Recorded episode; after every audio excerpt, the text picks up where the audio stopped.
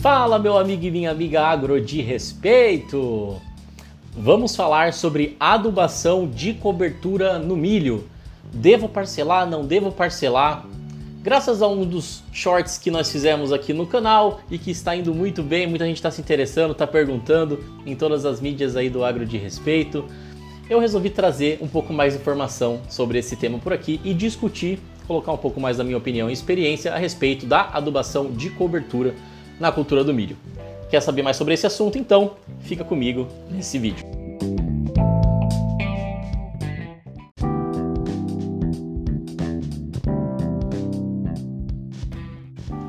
Bom, vamos lá.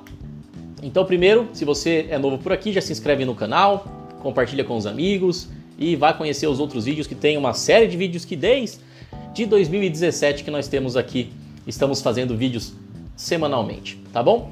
É, vamos falar do que interessa então, tá? Adubação de cobertura no milho. Então, como eu publiquei lá no Shorts, se você não assistiu também pode ir lá assistir, mas o que, que basicamente eu falo, né? Quando a, tenho que parcelar a adubação de cobertura no milho. E aqui, né, estamos falando do milho, é, isso vale para milho verão, tá? E, e, se a gente for pensar em milho segunda safra, é, isso pode depender um pouco da, da de onde que você está produzindo milho, né? Mas de forma geral, é, isso acaba sendo uma recomendação oficial para o estado de São Paulo. Isso que eu vou falar, que é o quê? Né? E essa, essa recomendação eu pego aqui nesse livro, deixa eu ver se ele está aqui, que é, vamos ver se ele vai desembaçar, o Boletim 100, o Boletim 100, Recomendações de Adubação e Calagem para o Estado de São Paulo, do IAC, né, do, de 2022, que é um lançamento desse ano, né, inclusive tive no lançamento, muito bacana, né, é um livro super atual sobre adubação, muito relacionado também com a, a evolução que a gente teve, né, culturas com um potencial produtivo maior, né, com mais conhecimento científico. Então, o que, que o boletim 100 fala a respeito do, da adubação de cobertura no milho? Fala o seguinte: fala que acima de 80 quilos por hectare da adubação de cobertura no milho, você deve parcelar. Ou seja, se você é, for fazer um. você estiver mirando lá uma, uma produtividade de, de 120 sacas, por exemplo, você vai precisar ali em torno de 130 quilos por hectare de N. Né? Aí vamos supor que você na sua adubação de base de plantio você já colocou 30. Vão sobrar 100. Esse 100, como é mais do que 80, você precisaria parcelar. Né? Então, ah, como que eu faria? Ah, faria 50, 50, 60, 40. Né? Eu sempre prefiro particularmente fazer a maior dose pensando em nitrogênio primeiro. Né? Principalmente porque eu tenho projetos em São Paulo e tenho projeto no Nordeste. Né?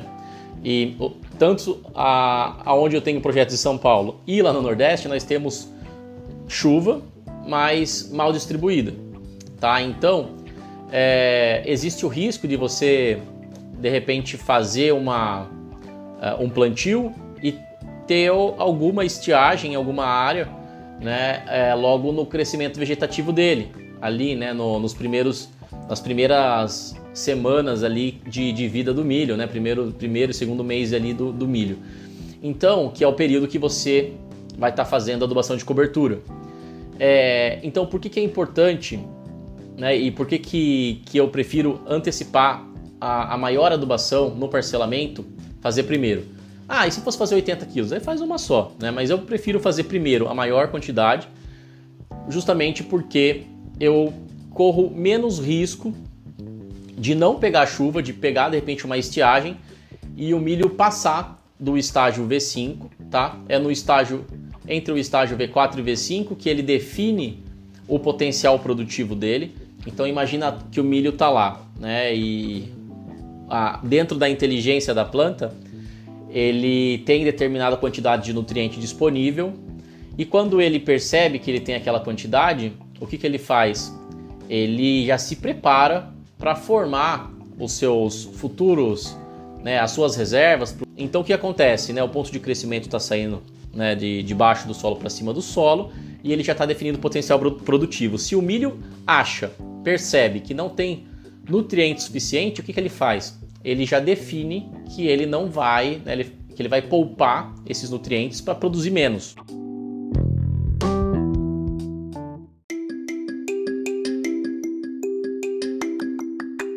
Fala, meus amigos! Você gostaria de acompanhar conteúdos técnicos, simples, objetivos, direto ao ponto e de qualidade para o agronegócio em outras mídias também? Então não deixe de seguir o arroba agro de respeito também no Instagram, o arroba Diego Pelizari no TikTok e também o agro de respeito no Facebook e no LinkedIn. E é claro, né? Também não deixe de seguir e se inscrever no canal Agro de Respeito no YouTube, canal que já tem aí mais de 2.4 milhões de visualizações e já vem criando conteúdo de qualidade desde 2017.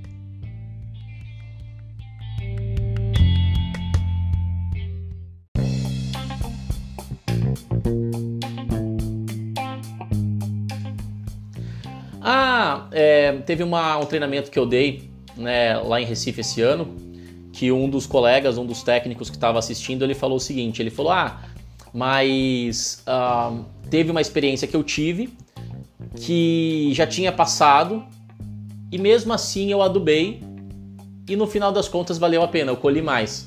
Né? Então assim, olha, sem dúvida, isso é muito importante.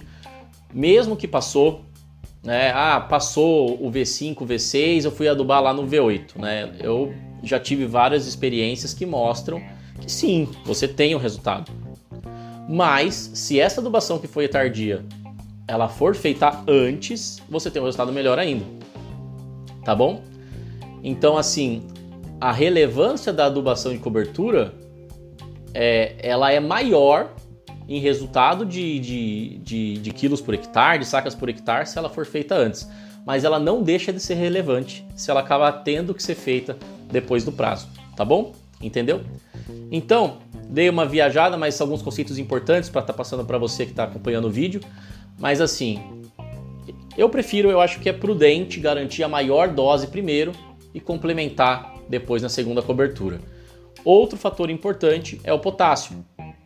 Então, mesmo em solos que têm uh, um teor alto de potássio e ainda mais naqueles que não que tem um teor baixo, que você precisa muito né, do, do potássio em cobertura, também é, é preferível, né? E claro, não, sou, não é só Diego que está falando, mas existem base literária também que, que, que mostra que o potássio ele é exigido antes, né? Ele é exigido cedo já pela cultura. Então, eu também prefiro se eu tiver uma fórmula com nitrogênio e potássio e depois uma só nitrogenada, eu prefiro estar tá fazendo maior parte de N com potássio antes e a nitrogenada depois, tá bom? No parcelamento em duas vezes aí do nitrogênio no cultivo de sequeiro, né? Tudo isso que eu tô falando pro cultivo de sequeiro, tá? Se é planta irrigado, né? Aí, e se você tem fértil irrigação, aí já muda tudo, tá bom?